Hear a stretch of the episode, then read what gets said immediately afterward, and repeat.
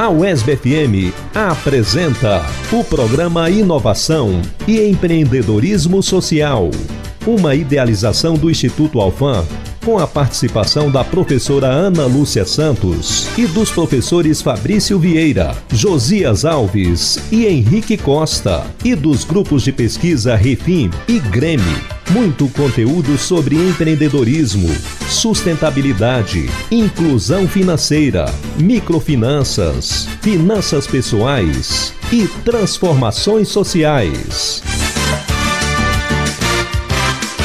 Inovação e empreendedorismo social na UESB FM.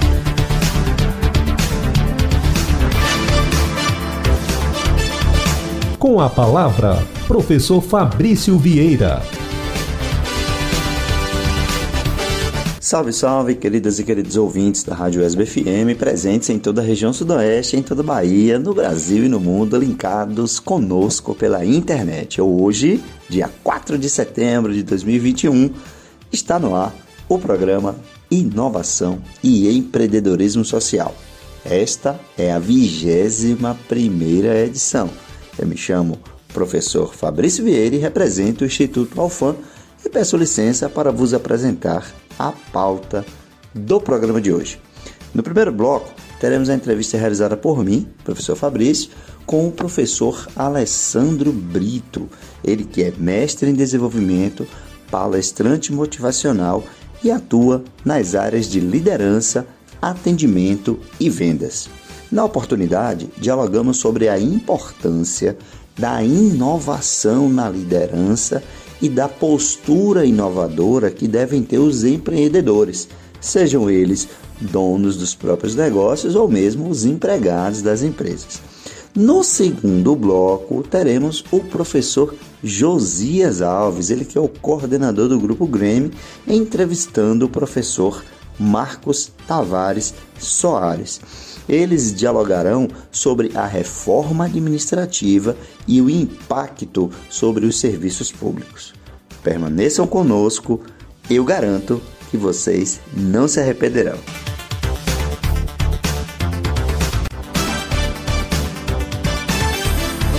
Professor Fabrício, do Instituto Alfam, entrevista.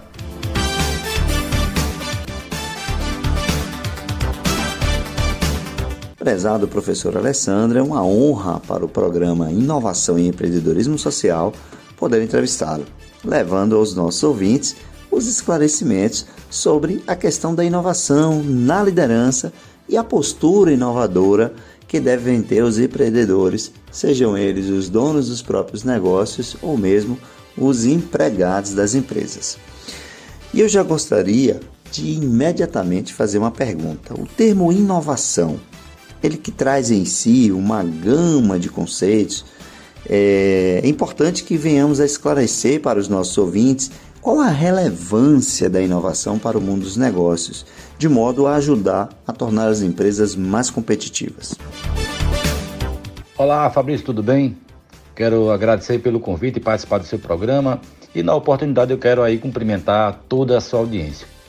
Fabrício, inovar permite que as empresas elas alcancem novos mercados e elas atinjam novos públicos.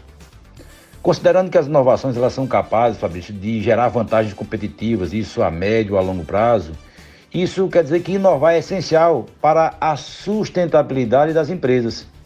E aí tem uma música de Lulu Santos que diz o seguinte: nada do que foi será do jeito que já foi um dia. E o que é que isso significa? Que o mundo muda o tempo todo e se a gente não mudar, vai acabar ficando para trás. E o que é que eu estou querendo dizer com isso? Que inovar é uma necessidade para qualquer empresa, desde um microempreendedor, Fabrício, até um gestor de uma grande multinacional. Porém, acho que uma coisa é essencial: inovação tem que ter foco, tem que ter planejamento, isso desde o início. Uma inovação, inclusive, ela pode até mudar toda a história da sua vida, Fabrício, e da sua empresa. Isso seja ela pequena ou seja ela grande. Eu acho que inovar é essencial, inovar é algo que não pode mais mudar esse contexto. A gente tem que estar sempre evoluindo constantemente e fazendo entrega diferenciada e melhor a cada dia. Ainda dentro das questões conceituais, professor Alessandro, independente do ramo, do segmento, da finalidade lucrativa, as empresas necessitam inovar em quase todos os aspectos, sejam eles para atrair, conquistar, reter clientes, como também para reter os talentos que a empresa desenvolve. Como você tem percebido a relação entre empresas e gestão dos talentos nas organizações? Essa relação tem sido inovadora?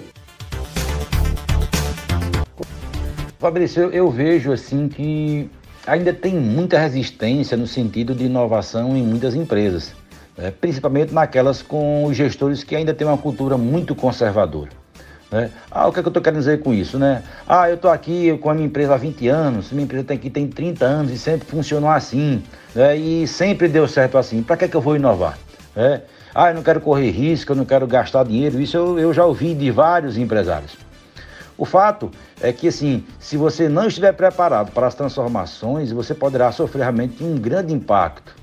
E a pandemia mostrou isso aí. Ou seja, muitas empresas que elas não tiveram essa iniciativa de você de inovar, de mudar, por exemplo, de mudar até o próprio mindset, elas sofreram aí e até hoje sofrem por conta de não pensar na inovação. Então, porém, hoje, várias empresas e pessoas nesse período, muitas vezes também não, não ganharam tanto dinheiro como ganharam agora. Por quê? Porque foram inovadoras, elas se adaptaram ao novo processo, elas se anteciparam, muitas vezes elas estavam se preparando para algumas transformações. Né? E eu acredito né, que os gestores eles precisam estimular a inovação e a criatividade na sua equipe. Né? Aí você pode perguntar, mas Alessandro, como é que eu posso estimular a inovação e a criatividade na minha equipe?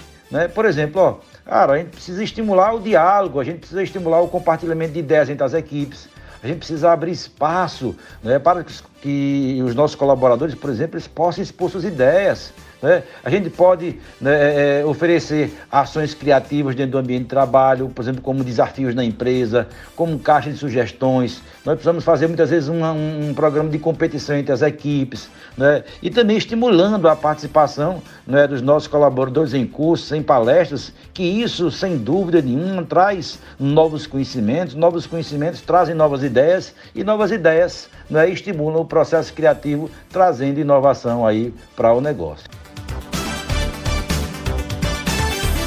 Professor Alessandro, eu tenho acompanhado sua performance nas redes sociais, especialmente no Instagram, e tenho visto quanto o tema desenvolvimento de equipes está em voga e o quão necessário ele se torna nas organizações.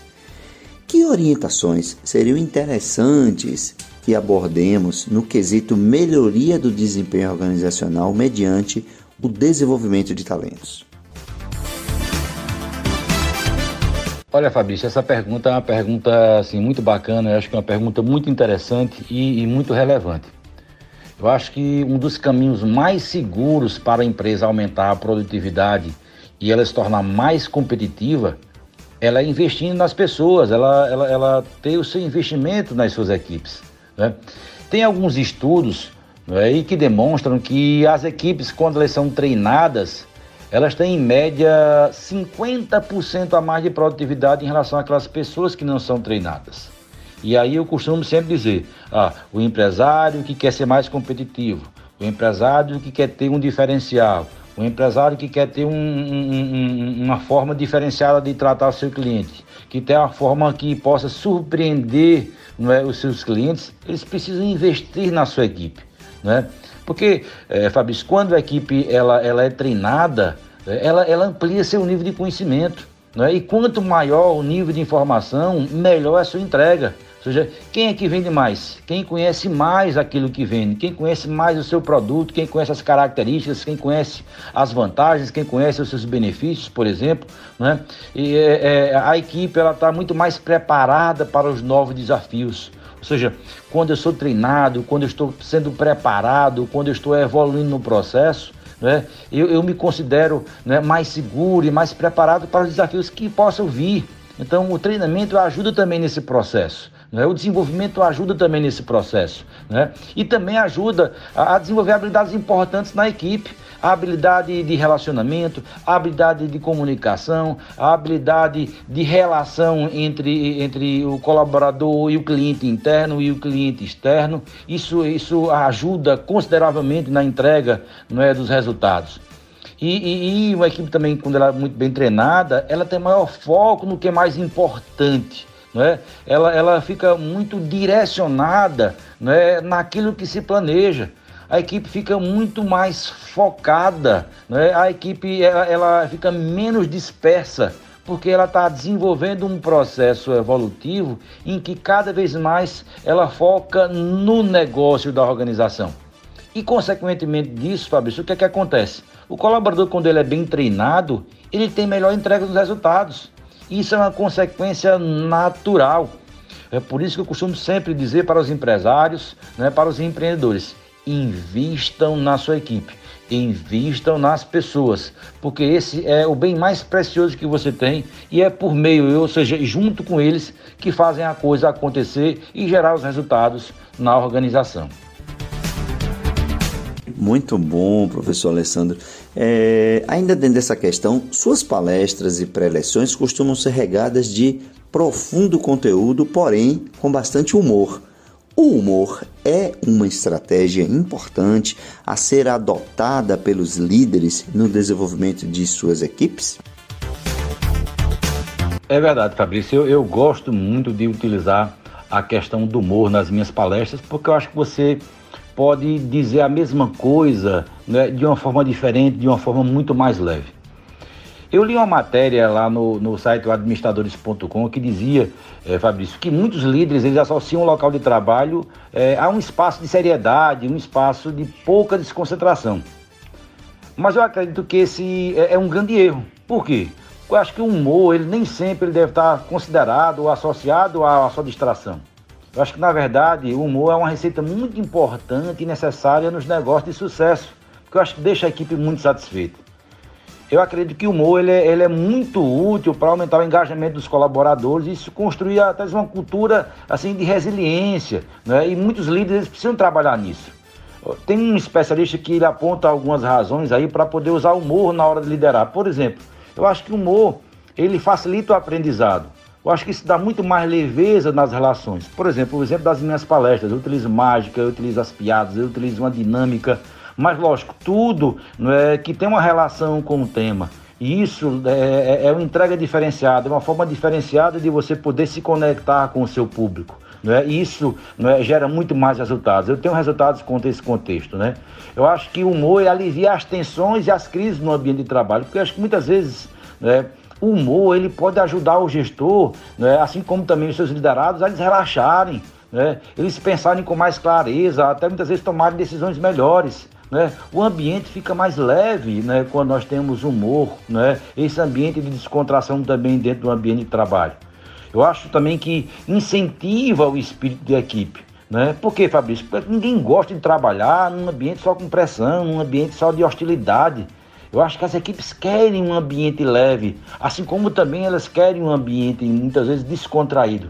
E fundamentalmente, eu acho que isso também, Fabrício, isso também promove um melhor diálogo nas relações, né? Eu acho que as pessoas tendem a se aproximar das pessoas mais alegres, das pessoas mais felizes, né?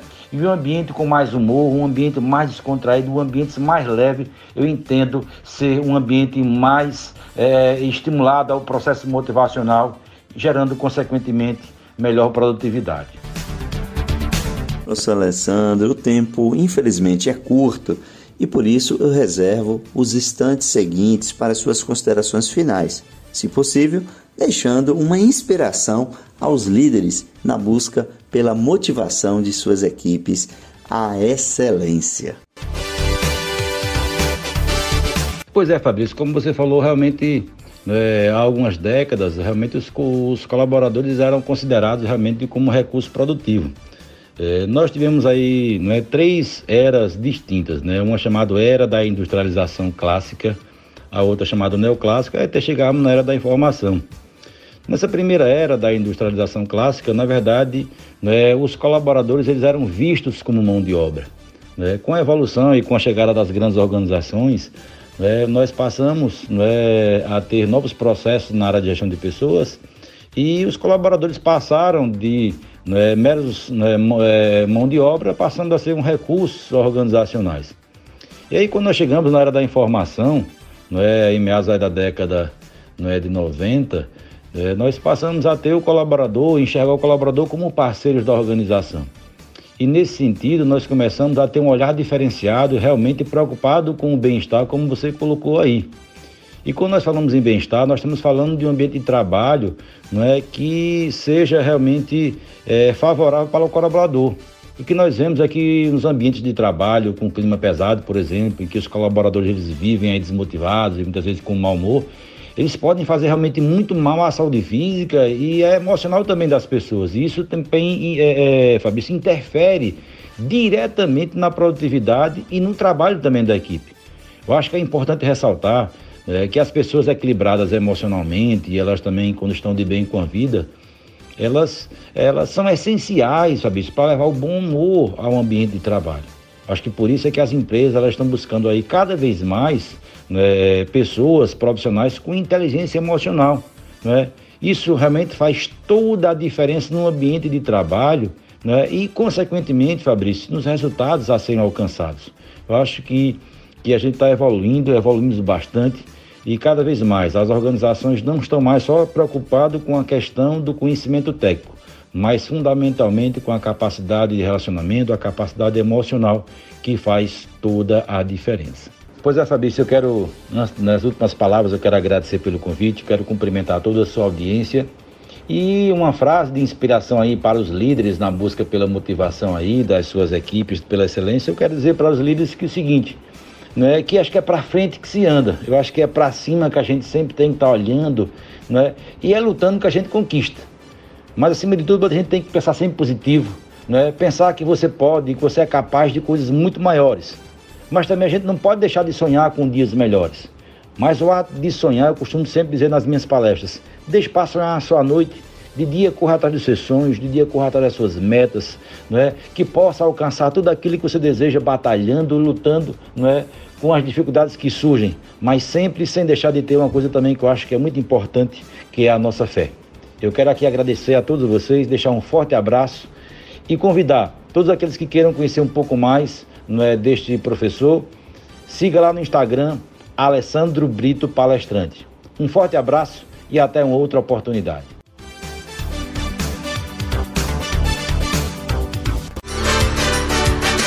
Estamos apresentando Programa Inovação e Empreendedorismo Social.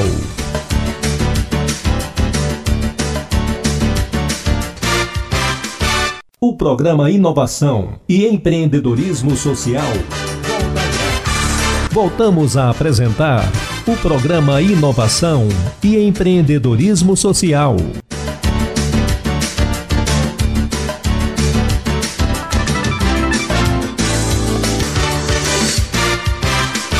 Professor Josias Alves do Grêmio, entrevista. Olá pessoal, muito bom dia a todos e a todas. Nesse sábado, dia 3 de setembro de 2021, o nosso programa Inovação e Empreendedorismo Social vai tratar de um tema bastante importante em nossa sociedade e que traz um impacto considerável no futuro desse país, que é a proposta de reforma administrativa do governo federal, a chamada PEC 32/2020. Essa PEC traz impactos negativos sobre o futuro do serviço público, de uma forma geral, e a nossa universidade não poderia deixar de se furtar a esse debate. Assim, para podermos entender melhor sobre a reforma administrativa, trazemos hoje em nosso programa o colega professor Marcos Tavares Soares, ele que é professor de economia aqui de nossa UESB, é pesquisador do NetPS, que é o Núcleo de Estudos e Pesquisas em Trabalho, Política e Sociedade, e é também o primeiro vice-presidente regional Nordeste 3 do Andes, Sindicato Nacional. Lembrando para os nossos ouvintes que o Andes é o Sindicato Nacional dos Docentes das Instituições de Ensino Superior. E a primeira pergunta que eu faço para o professor Marcos é como ele pode explicar para nossos ouvintes o que é a PEC 32. Professor Marcos, bom dia, a palavra está com você. Obrigado pelo convite, professor Josias, e dialogando com a sua primeira pergunta, o que a gente tem a dizer é que essa proposta de reforma da Constituição, de emenda à Constituição, a PEC, né? Proposta de emenda à Constituição número 32, enviada pelo governo federal, pelo presidente da República ao Congresso Nacional, em apreciação na Câmara dos Deputados nesse momento. É, já no dia 1 de setembro é, passou pela comissão especial, né, o relator já apresentou uma proposta é, e que não altera muita coisa. No meu entendimento, ela continua ruim, é uma proposta de emenda que precisa ser rejeitada a bem do serviço público. E explico por quê.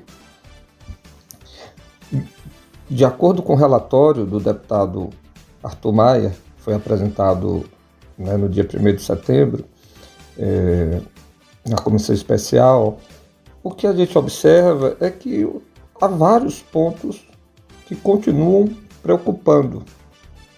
É, por exemplo, Contrato temporário. Não há limite para contratos temporários.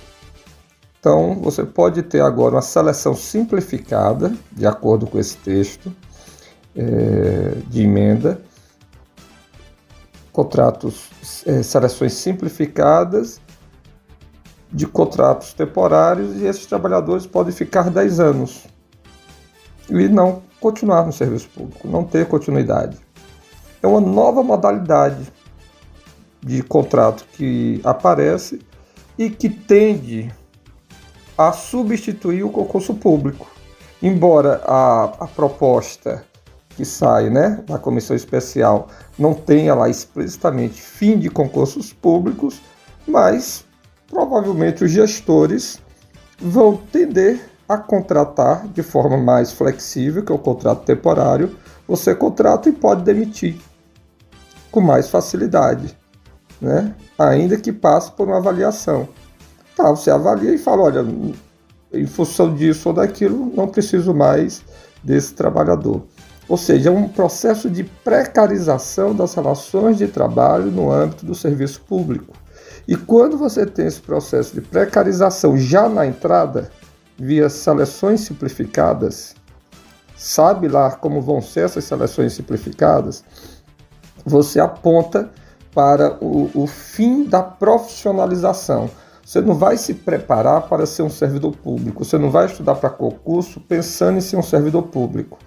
Você vai saber que está entrando ali para um contrato de tempo de serviço temporário, você não sabe até quando, sem direitos que são assegurados a outros trabalhadores do setor privado. Ou seja, o, o, a carreira no setor público ela não vai ser prioridade dos jovens, como é hoje. Hoje nós temos milhares, milhões de jovens que estão estudando para entrar né, na carreira de Estado ou empregos no âmbito do serviço público.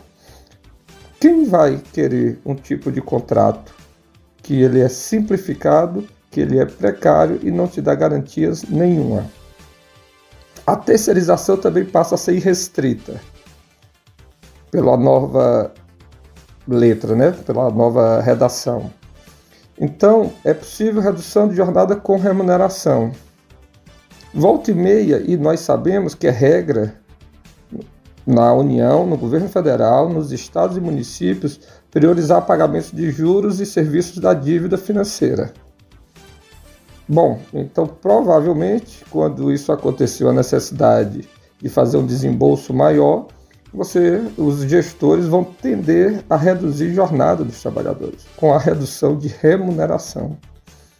Então, assim, é, são vários aspectos que a gente poderia estar citando aqui é, que nos preocupam e que apontam para uma precarização de quem vai ter, né, uma precarização do serviço público, ou seja, a pessoa que usa o serviço público de saúde, de educação, etc., vai ter um serviço provavelmente mais precário, por trabalhadores que vão estar ali hoje, talvez não estejam amanhã. Ou seja, não há uma continuidade, não há profissionalização, não há um domínio daquele serviço, entre outras coisas. Então, esse eu acho que a gente já pode identificar como problemas graves que se mantêm mesmo com o novo texto proposto pelo relator e a comissão especial que está tratando do ponto. Muito bem. Marcos, veja só, como nós estamos numa universidade pública, né, que é a UESB, que é uma universidade pública, gratuita para todos e para todas, eu gostaria de focar agora os impactos da reforma sobre os trabalhadores do ensino superior. Quais pontos você pode destacar para a gente?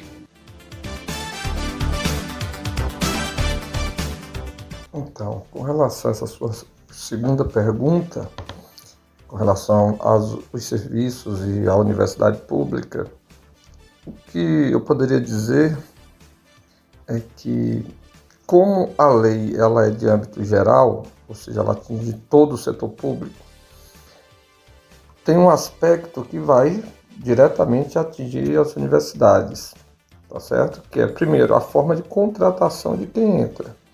Então, você vai ter uma rotatividade maior do corpo, seja ele técnico, seja ele dos professores. É, por quê? Porque é o que eu falei na pergunta anterior. Há uma possibilidade muito grande de você começar um processo de extinção do concurso público como nós conhecemos hoje, com todo o rigor que ele exige, para processos simplificados. E isso pode acontecer na educação. Porque a educação, até o momento, pelo menos, não está sendo considerado pelo legislador como, como carreira de Estado. Se assim é, ela não sendo considerada carreira de Estado, ela é totalmente atingida pela nova lei, né, pela emenda à Constituição.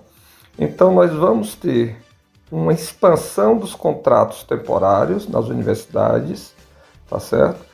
aquela carreira do professor ela entra em extinção, que ele vai se qualificando e vai se envolvendo mais em pesquisas e sempre contribuindo nesses processos né, com grau de acúmulo e amadurecimento. E agora nós vamos ter professores que vão ficar dois anos, três anos, em sua grande maioria, porque hoje a gente já tem o contrato temporário para substituir professor que saiu para pós, né, etc. É, a tendência é que o contrato precário ele passe a ser a regra. É para isso que eles estão fazendo a reforma, tá certo? É para que dê uma maior flexibilidade para o gestor público é, no lido, no trato, na gestão dos órgãos públicos. O problema dessa maior flexibilidade é que você abre o espaço para contratações por indicação. Esse que é um grande problema. E contratações, como já dissemos, temporárias. Um outro aspecto que atinge as universidades é um ponto da lei que, se mantido, da proposta de emenda à Constituição, que, se mantido, o presidente da República pode extinguir fundações e autarquias por decreto. Ele decide e fecha, tá certo? Por algum motivo, né? E a gente pode imaginar, inclusive, com, com base no atual presidente da República, o que, é que ele poderia, por que, é que ele poderia extinguir as universidades. Não seria difícil imaginar razões que o levaria a fechar universidades, ou pelo menos enquanto universidades públicas. Então, é uma grave ameaça às universidades, aos serviços que são prestados nessas universidades. É, um aspecto que a gente poderia destacar que existe a possibilidade de extinção de cargos, desligamento de servidor, né, em todo esse processo. E, como eu vinha falando, como a educação não aparece como carreira de Estado, é, e penso que a educação é, essencial né, para qualquer país, para qualquer Estado, quando você está pensando no desenvolvimento de uma nação, a educação é fundamental. Não existe país que pensou em desenvolvimento sem educação, sem uma rede educacional muito bem construída. E com base nessa nova legislação, uma vez aprovada, nós teremos a educação como um todo sendo atacada diretamente, as universidades também vão estar dentro desse ataque. O, o que eu poderia estar destacando aqui é que a gente vai ter uma maior rotatividade também dentro das universidades, que para a continuação das pesquisas, da extensão e da própria, da, da, da própria disciplinas é, que são ministradas, matérias que tem na, na, universidade, elas vão ser prejudicadas na sua continuidade é, e no seu acúmulo. Então, é, são vários prejuízos, na verdade.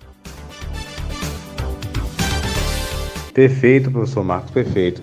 Você bem colocou aí o amplo prejuízo que nós vamos ter com, com essa PEC, né?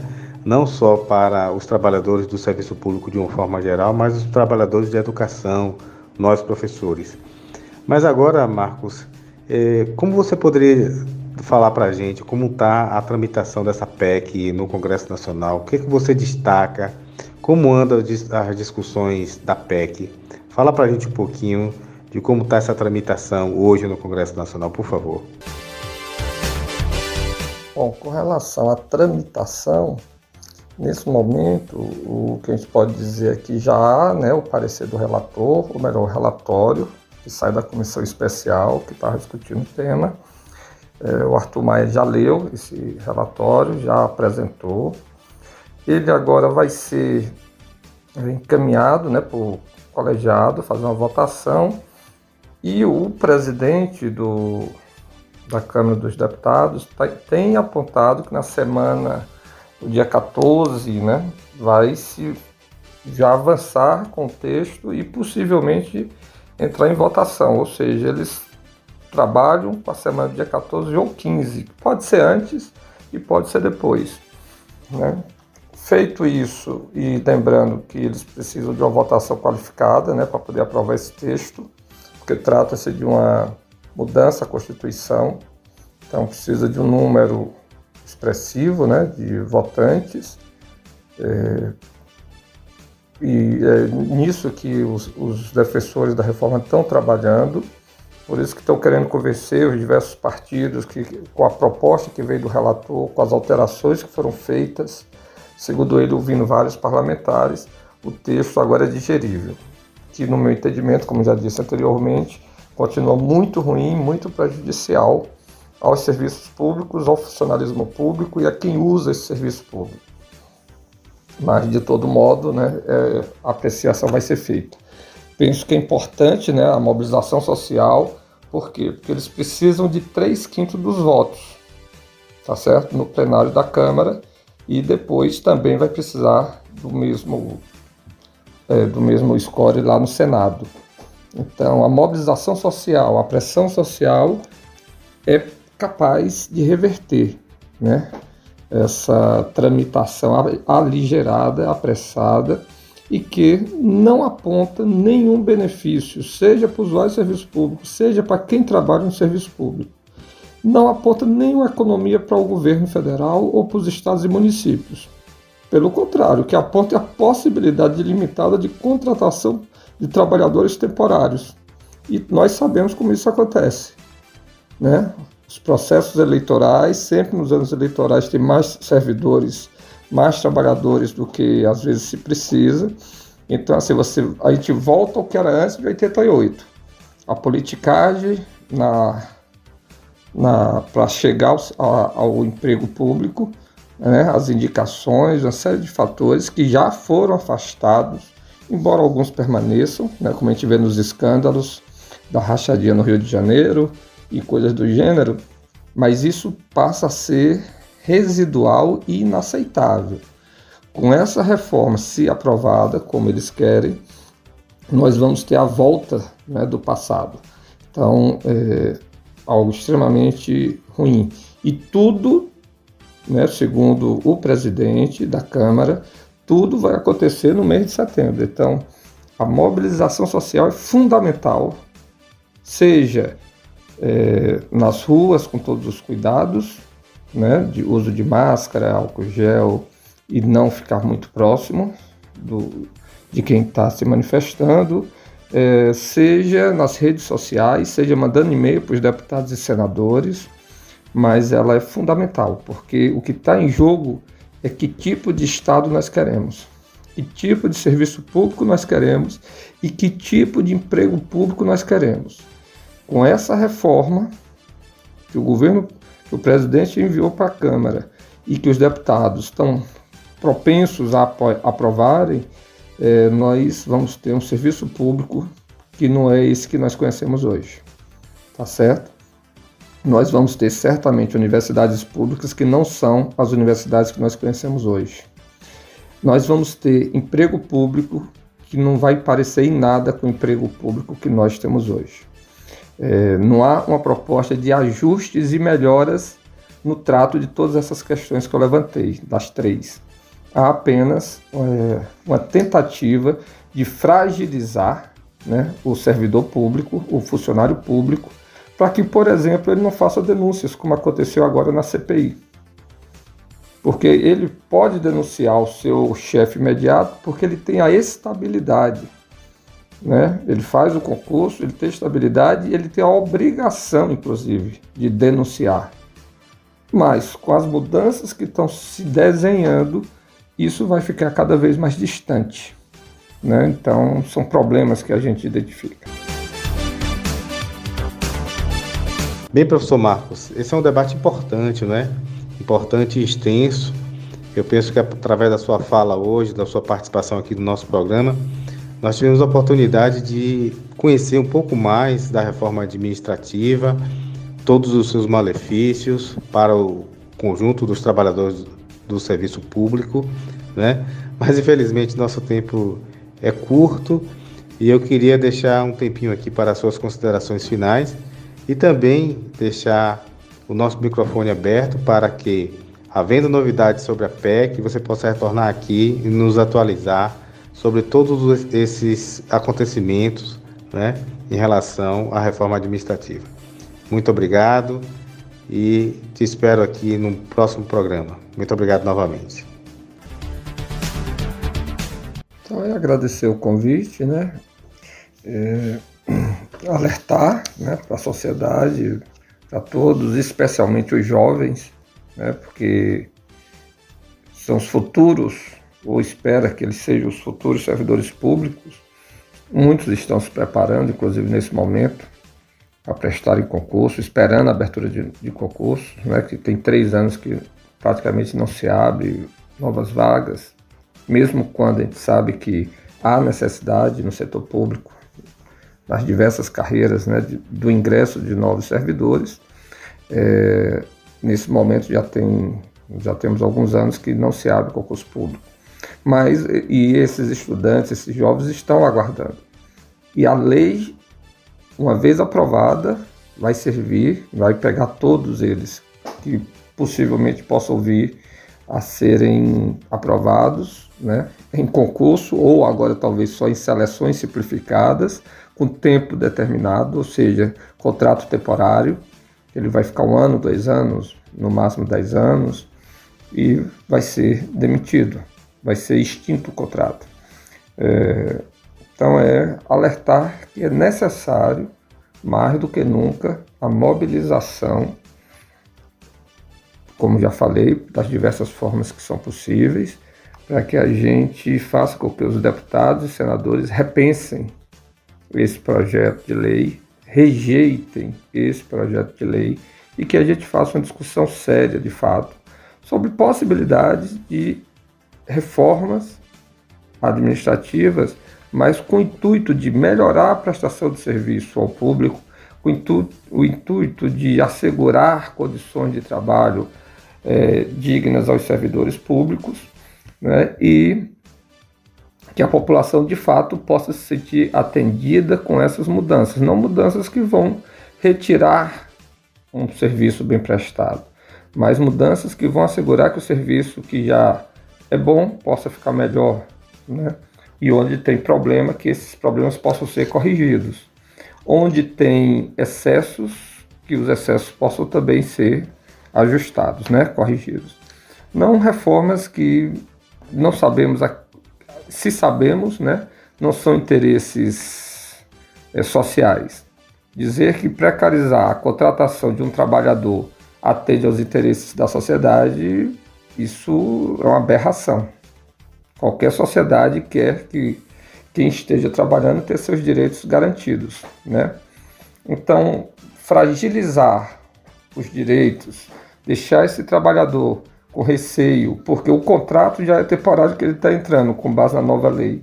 Bom, então ele, para poder ficar o máximo do tempo possível que o contrato permitir, ele vai ter que se submeter aos interesses do seu gestor, do seu patrão imediato. Provavelmente. Então, é realmente.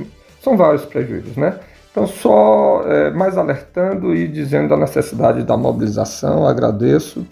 Muito obrigado aí pelo espaço de diálogo aqui. Um prazer sempre estar com você aqui, José. Então, um abraço aí a todos, a todas e todos. Caras e caros ouvintes, chegamos ao final da 21ª edição do programa Inovação e Empreendedorismo Social, tratando de temas relevantes como a importância da inovação na liderança e os efeitos da reforma administrativa sobre os serviços públicos, temas que foram muito bem abordados pelo professor Alessandro Brito e pelo professor Marcos Tavares respectivamente. Esta e todas as demais edições do programa Inovação e Empreendedorismo Social estão disponíveis em versão podcast. Basta digitar ISCast em sua plataforma de áudio preferida. Também acessem, curtam, sigam as nossas publicações e proponham pautas em nosso Instagram, arroba e empreendedorismo social. Tenham todas e todos um excelente final de semana, um forte abraço e até o próximo sábado.